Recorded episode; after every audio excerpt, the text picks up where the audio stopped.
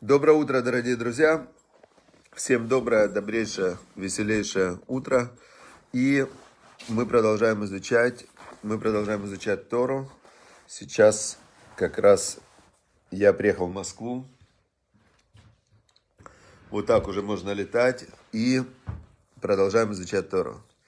Итак, значит, сегодня мы находимся в... Как раз мы продолжаем изучать книгу, которая называется «Береги свою речь». «Береги свою речь». И сегодня мы как раз находимся в таком пункте, седьмой пункт. Вредно внимать злословие. Я надеюсь, что вы читаете потом на сайте все наши уроки, повторяете, делитесь ими. Обязательно нужно делиться. Это очень важно, делиться уроками. Делиться уроками очень важно со своими друзьями, знакомыми, потому что есть заповедь учить Тору, есть заповедь обучать Торе. И когда ты делишься уроками или становишься партнером в уроке, то ты становишься партнером в распространении Божественного Света. Это тоже очень важно. Но самое важное, нельзя сказать, что это самое важное. В заповеди Торы есть две части. Есть часть, э, когда ты выполняешь заповедь, вот Бог сказал изучать Тору, ты изучаешь. А есть э, Тора, которая потом в тебе остается, то есть знание Торы. И интересно, я слышал несколько раз вот исследования такие. Если, например, один человек другому говорит, смотри, я работаю из Сахара Звулун, а ты учишься. Вот тебе, я буду тебя обеспечивать финансово, а ты только изучай Тору. Говорят, что их э, Тора делится пополам. Как Тора делится пополам? Этот знает, этот не знает. Этот э, учит Тору, значит, ну как бы как время, как заповедь изучения Торы, вроде бы он выполняет, тот, кто ему дает деньги. Но знаний-то у него нет. Это очень такая, там очень много исследований на этот счет есть. Теперь еще раз, э, значит, мы остановились на том, что седьмой пункт – вредно внимать злословию. Звучит он так. Э, бывает, что человек не верит злым рассказам. Он читает э, интернет, статьи и не верит. Бывает, что человек не верит злым рассказам. Бывает, что человек, значит, слушает кого-то и не верит тому, что говорится. Но вред-то есть Прям вот пишет автор этой книги, Равзелик Плистин, что э, окружающие пытаются загрязнить его сознание. То есть мы уже как определили, что зло, оно похоже на черный дым, на копоть такую, да?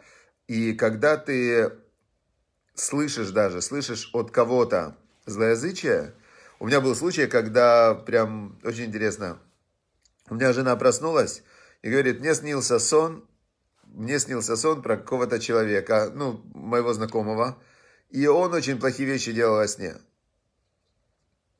И она говорит, смешно, это же сон. Я после этого перестал с ним общаться, представляете?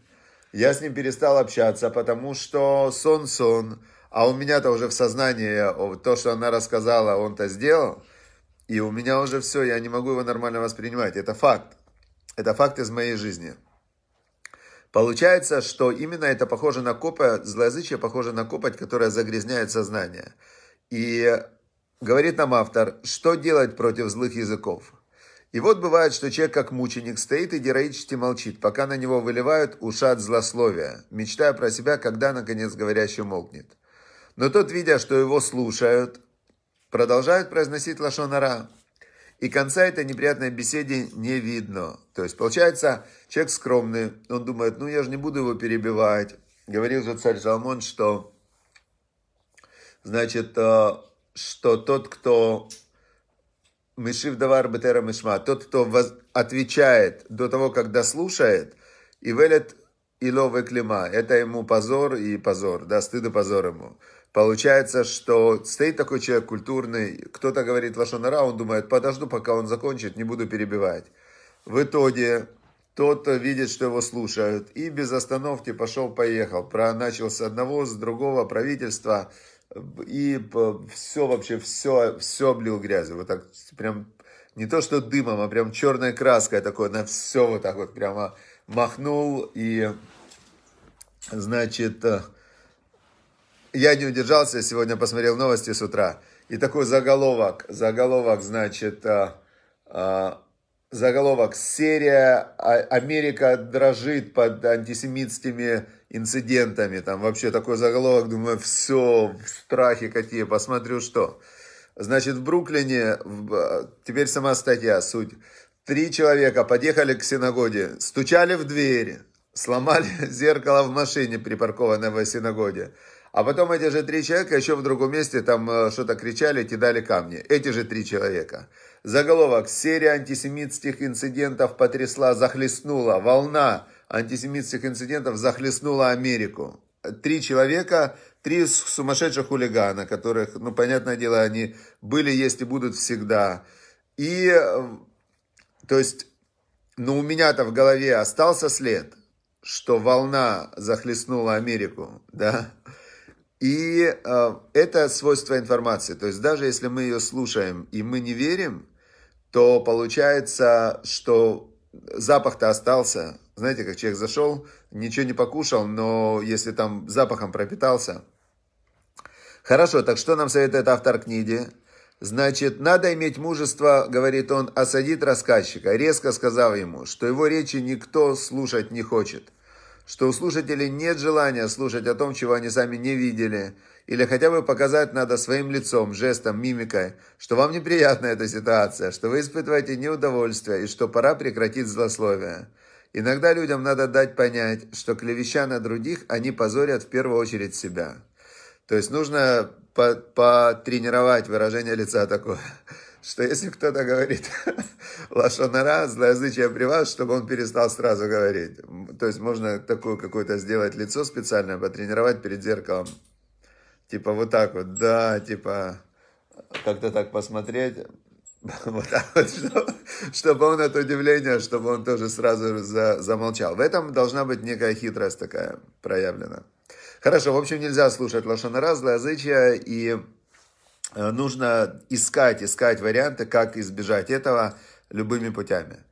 Хорошо, теперь э, дальше я чуть-чуть не могу никак я подойти серьезно, то есть следующая заповедь, повелевающая история, которую мы учим по книге э, «Краткая книга заповедей Хафецкайма», у нас была тидуш освящения субботнего дня, а следующая – это воздержаться в шаббат от работы. И так как это, эта заповедь настолько обширная, что я все никак не могу к ней подступиться. Знаете, есть такое выражение, что вот когда человеку нужно сделать какую-то большую задачу, то слона нужно есть по кусочкам, по чуть-чуть.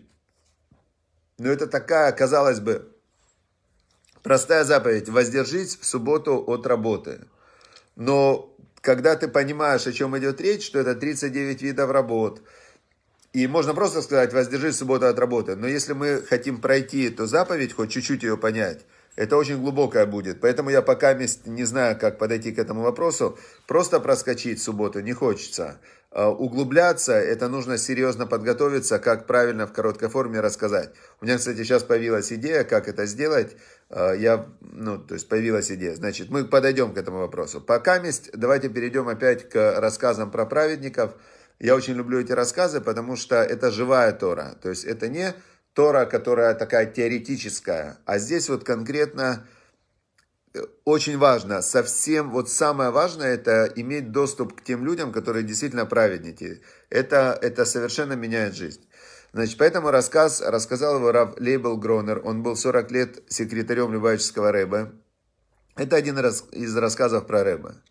Значит, один парень, познакомившись с учением хасидизма, решил стать хабадником. От, оставил свою ешиву и стал учиться в главной любавической ешиве в штаб-квартире Хабада. Значит, есть движение такое Хабад, есть э, ешивы литовские, да, литовское направление. У тебя, когда стал э, соблюдать заповеди, когда хазар, это называется хазар Тибетшува, стал религиозным, то я сразу пришел в литовское, в такое место, в литовское. И там мы учили Тору, а Хаббат это чуть-чуть другое. Но потом я начал на Шаббат ходить в Хаббат, в Хаббатскую синагогу, и познакомился с праведником, такой Рав Ицкак Коган. Есть такой в Москве великий, ну, я считаю, великий раввин, человек такой, а, ну, вот просто на, он коин, кстати, священник, а, шойхит.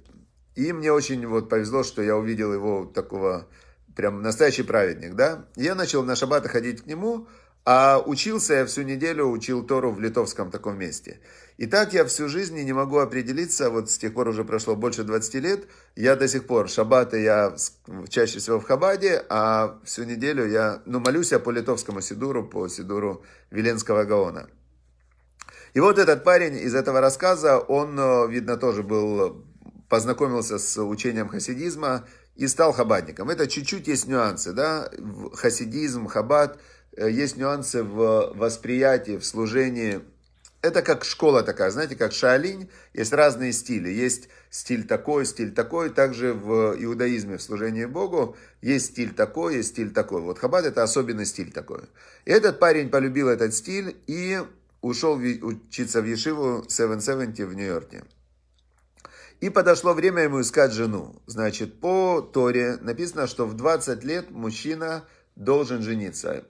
Все, 20 лет должен жениться. Так человек устроен, так задумано, что у мужчины в 20 лет уже, а, значит, очень, он уже готов. И он должен учиться, и он должен выполнить заповедь. Есть повелевающая заповедь, мы позже к ней придем. Это а, значит, жениться для продолжения рода. Это Бог сказал, плодитесь и размножайтесь, населяйте землю. И жениться с помощью кидушин. Сделать это специальная заповедь отдельно, как мы шаббат выделяем из других дней. Также есть специальная заповедь, как выделить себе жену из других женщин. И кидуш, если кадеш иша или кадеш шаббат. Это как бы очень интересно, как осветить, да, в общем, в 20 лет пришло время ему искать жену, его познакомили с девушкой. Молодые люди понравились друг другу, написали о своем решении пожениться Рэбе. И получили его благословение. Значит, это очень важно, пойти к праведнику и узнать, что он думает, как его мнение и так далее. Если есть сомнения, то это самый простой способ и самый правильный избежать сомнений. Потому что в Пертявод мы учили когда-то, сказал Рабан Гамлеэль, Асел и харав, сделай себе рава, выставок минасафек и отделись от сомнения. А, вот сейчас, например, да, у нас в, есть сосед, балкон, сосед, у него, ну, как такой балкон, и мы хотим поставить забор, а сосед не хочет забор. Он говорит, мне вид мешает. Мне, говорит, вид мешает. Мы говорим, так тебе же видно над забором. Он говорит, мне, может, и видно над забором, а моей жене не видно, она пониже ростом. Вы мне вид заслоняете. Мы говорим, да ты же не смотришь, ты же в этот угол балкона не заходишь. Он говорит, нет, захожу. И мы написали Равину письмо, послали все, показали фотографии, все. И Равин вот такой вот ответ написал. Вот такой ответ написал. Оказывается, вопрос забора между соседями на протяжении последних двух тысяч лет очень много обсуждался. И он обсуждался со всех точек зрения. И этот Равин привел Талмуд, Талмуд, э, там э, книги разных законов учителей и так далее. И в итоге резюме. Он пишет, вы, говорит, можете строить забор. Все, не переживайте. Забор вы можете строить, потому что то, что вы ему вид заслоняете, это не является для него потерей. Вы строите на своей... Ну, в общем, там целый, целая была такое, я вам говорю, на двух листах вот такое вот письмище. И во всех случаях сомнения принято идти к раввинам для того, чтобы раз, разрешить эти сомнения. А когда Рэбе, у хасидов Рэбе вообще он отвечает на все вопросы. Вот они, Рэбе написали письмо, и Рэбе их благословил, говорит, женитесь. Женитесь. Однако, по каким-то причинам родители молодого человека воспротивились этому браку и потребовали, чтобы он отозвал свое предложение. Бывает, представляете? Значит, он снова спросил Рэбе, и Рэбе сказал, вы, говорит, хорошая пара, вы хорошая пара, женитесь. Но семья оставалась недовольна, и он вынужден был спросить третий раз. Рэбе опять подтвердил, что это хороший брак. Все, три раза родители настаивали нет, а он ходил к Рэбе, Рэбе говорил да. Родители сказали, что не будут принимать участие в свадьбе, но сын ответил, что у него есть благословение Рэба, и он не собирается отказываться. Значит, здесь есть, э, есть такая заповедь почитать папу и маму, бояться папу и маму. И, значит, нельзя с ними спорить. Но написано, если это касается женитьбы там, и вопросов э, Торы и так далее, там есть много со звездочкой таких пунктов. То есть то, что касается Торы, Всевышней, если родители говорят идти против заповедей, и выборе жены, кстати, то можно родителей не слушать. По-моему, я вот не буду утверждать, я этот, э, этот пункт я не, точно не учил, но мы видим из этой ситуации, что можно. В итоге мать пришла в 770, в эту синагогу, ворвалась в учебный зал, подбежала к сыну и написано здесь, что она его ударила. Дыш, написано, закатила ему оплеуху. А, и сказала ему, что крикнула прям, ты на ней не женишься. То есть мать была, видно, в истерике. Бывает, что люди в истерике ведут себя неадекватно.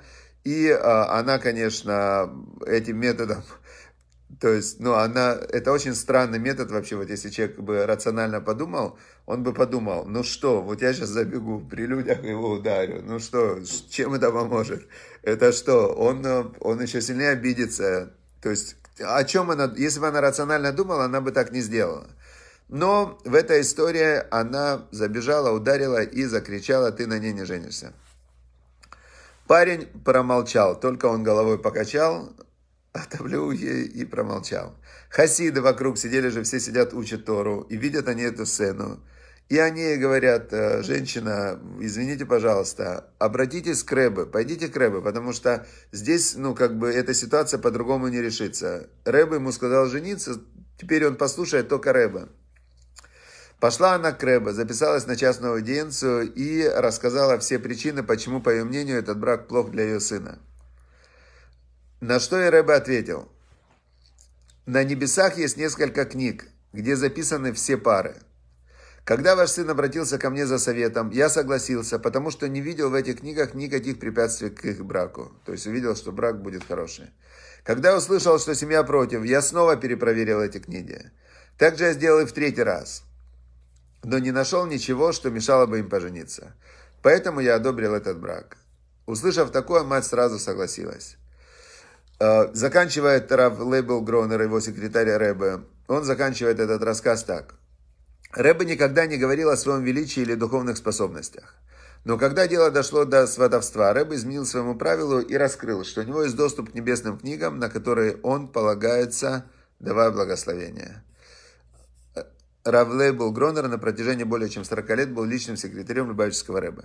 Это интересная история. То есть, эта история очень интересная, и мы видим, что э, как интеллект Торы, разум Торы, подход Торы, он может отличаться от, э, от э, общепринятого, это раз. Да, общепринятое это такое понятие, знаете, как, как мода. Вот сейчас принято относиться к браку вот так, да, там сейчас и мужчины могут жениться, и женщины друг на друге могут жениться. Почему-то называют тоже это свадьбой. Я, ну, хотя бы придумали бы другое название какое-то. То есть сейчас мода такая, потом там в Индии на козе кто-то женится и так далее, то есть э, кто-то на горе женился, знаете.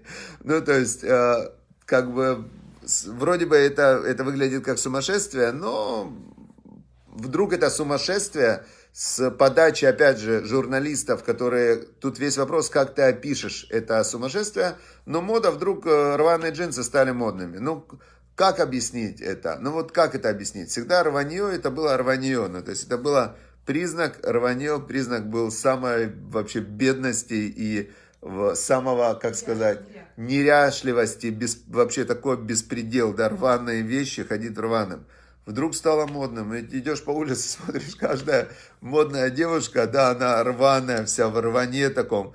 И а, старые вещи раньше выкидывали на мусорку, а сейчас берут новые вещи и их состаривают. То есть норма это что-то очень такое растяжимое, да? Теперь а, в взгляд Торы на мир, он, он, он такой, какой он есть, да?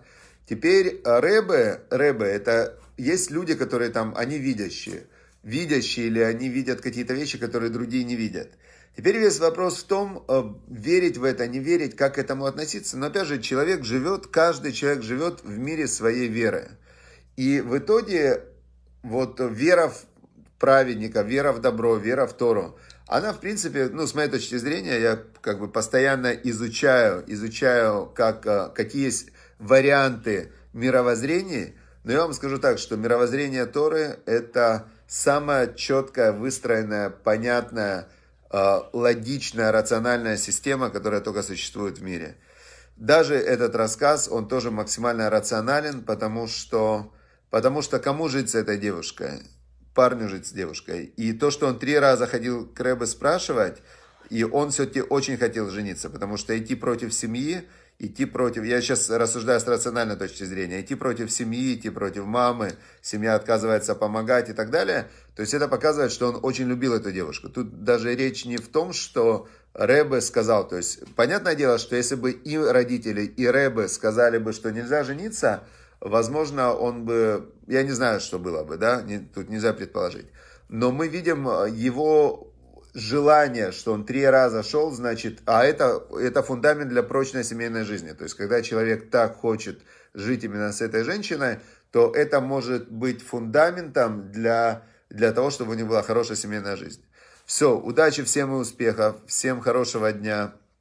И желаю каждому найти своего равина, советоваться, попробовать. Вы можете на портале Ваикра, вы можете, прямо мы сейчас сделали специально, мы очень хотим сделать так, чтобы у каждого преподавателя Торы появились э, те люди, которые поддерживают его, его урок. И вы можете конкретно поддержать любого преподавателя Торы, написать лично ему, э, сделать его своим равом. Написано «Оселых рав», «Сделай себе рава», то есть назначь себе рава, ты сам выбираешь, с кем советоваться и попробуйте, попробуйте найти себе вот такого духовного э, наставника, советника, и, значит, станьте с ним партнером в распространении Торы. Все, удачи, успехов, хорошего дня, до завтра.